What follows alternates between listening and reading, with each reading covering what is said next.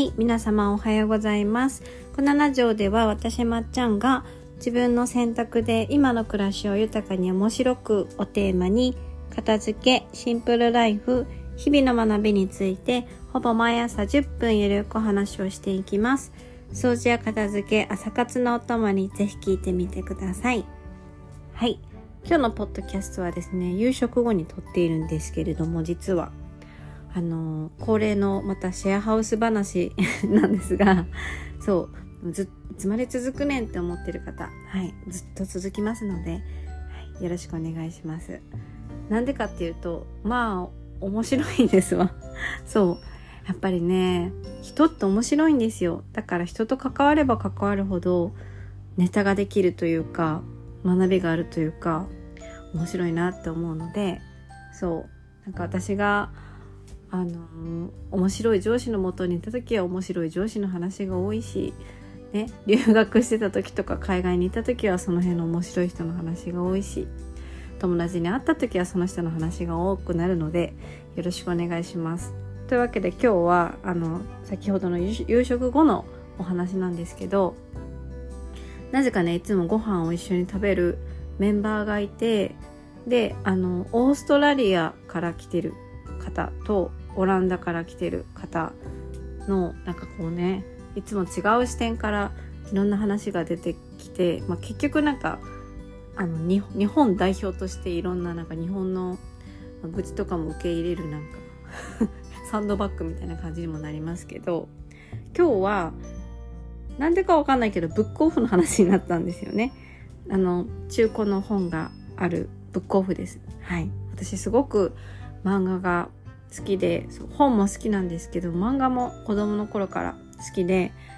1時間2時間とかね平気で立ち読みしてたんですよ子供の時に。そう。まあいいか悪いかって言われたら、まあ、あまりよろしくないことかもしれないですけどそれがね一つのね楽しみだったんです。はい。それでブックオフねいいよねって面白いよねって私子供の時すごい立ち読みしてたよ1時間ぐらいって話をしてたらそのオーストラリアの方とオランダの方がなんかぎょっとしたんですよね。なんかえ？みたいな。なんか犯罪者を見るような目で私を見てきてこれはなんか何か誤解をされていると思っていやあの立ち読みにねよろしくないってのは分かってるんだけどあのブックオフとかはラッピングがされてないからまだコソコソってね店員さんに隠れてとかだったら読めるやんって言ってもなんかなんかえ？みたいな。なんでそんなことするの？みたいな。怒られるよ？みたいな。めっちゃ怒られるのになんでそんなことするの？って言われて。ああなんかその日本はいいけどあなたたちの国はダメなのかしら？と思って。じゃあ日本だったらたくさん漫画読めるからそう小説とかも読めるしブックオフで一回楽しんできたら？って言ったらいやそんなことできないよみたいな捕まるよみたいなこと言われてあそこまでかと。そこまで立ち読み怖いんかと思って逆にな読めないんですか？そのそちらの国々ではって聞いたらいやあの読めないよって。読んだら誰も買わなくなるじゃないかって。汚れるしすぐにお店の人に見つかったらめちゃくちゃ怒られるんだって言われてあそっかーって。じゃあ日本の方がそれはすごくいいことだよね。日本の方が読めるってことはいいよね。ブックオフすごいよね。みたいな感じでドヤ顔で言ったらなんかそもそもね読めない理由っていうのは中古の本屋さんじゃなくてもラッピングがされてないからだそうです。そう。確かに新しい漫画とか新しい本がねまあ、本はあれですけど新しい漫画がもしラッピングされてなかったらみんな買わずに読むなと思ったんですよ日本でも。そう。だから怒られるっていう理由はすごく分かってあそういった理由があるんだって思ったんですよ。確かに新刊ですらラッピングされてなかったらそれは買わずにみんな読むわと。そう。だから店員さんも怒る理由がすごく分かってあ確かにそれだとねあの怒られるよねって話をしてそもそもなんでラッピングしないかって言ったらプラスチックのゴミを減らすためだって言っててなんか最初は中古の本立ち読みできることでどうやってた私なんですけど最終的にプラスチックのゴミを減らすためにそういうシステムなんだっていう理由をね最終的に聞いてなんかあ私無知って思って ドヤ顔どころじゃないや謝罪しなきゃいけないわと思ってそう。あの、まあ、日本もねプラスチックの問題は最近はすごくあの話題になってきて私たちも気をつけてるしできる範囲でゴミを増やさないようにしてるけどあの確かにオーストラリアとかねオランダに比べたらまだまだそういうところは遅いし遅いのにもいろいろ理由があると思うんですよ。日本はあのそもそも綺麗にすることが好きな文化もあるし湿度が高いから物をラッピングしないとあの溶けてねくっついちゃうとかそういったいろんな本当にいろんな理由があって今の現状があるとは思うんですけどそうなんかやっぱ物事のね表面だけ見て見てなんかドヤ顔しとっちゃいかんなと思ったあの思ったんですよ。そう。であの、今日テーマはちょっと言ってなかったんですけどやっぱどんなことでも表面を見てなんかあれいいなとかあれ良くないなとか羨ましいなと思うこと結構あると思うんですけどなんか掘ってくとねやっぱ全てに理由があって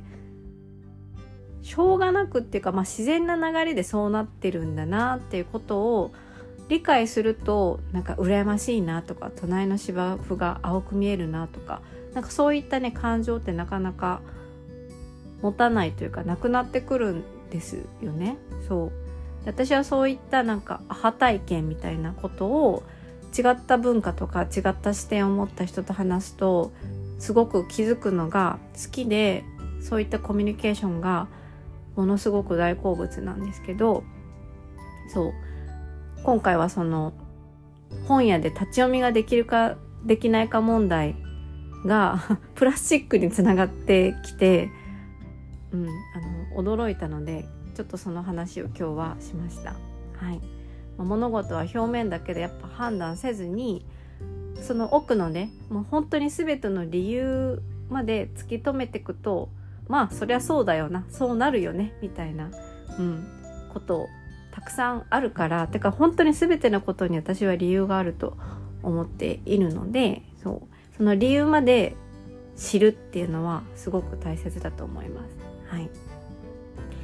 最後ねちょっと片付けと 結びつけると片付けも本当に全てに理由があるんですよ。うん、私たちが片付けられない理由とか私たちが物を元の位置に戻せない理由とかそうなんか日々悩んでること全てにおいて理由がちゃんとあるのでその理由を正確に突き止めてって敵をね正確に見つけてその敵に対するあの効果的な武器を探すのがすごく、物事を解決したりとか物事を怒りとか悲しみとか で終わらせずに解決するにはそうあの物事の本質を見つめていくことが大切だと思うのでそう私はいつも理由とか現象が起きたきっかけみたいなことをね突き止めるようにしてます。はい。わからないこともたくさんあるんですけどね。そう。なので、はい、今日はそんな感じです。はい。そうあのまさかの小話をしてったらどんどん長くなっちゃってうん今日はこれぐらいにしますはいでは、えー、ここまで聞いてくださってありがとうございましたまた、えー、明日のポッドキャストも聞いてください。今日も一日味わい尽くしてください。ではでは。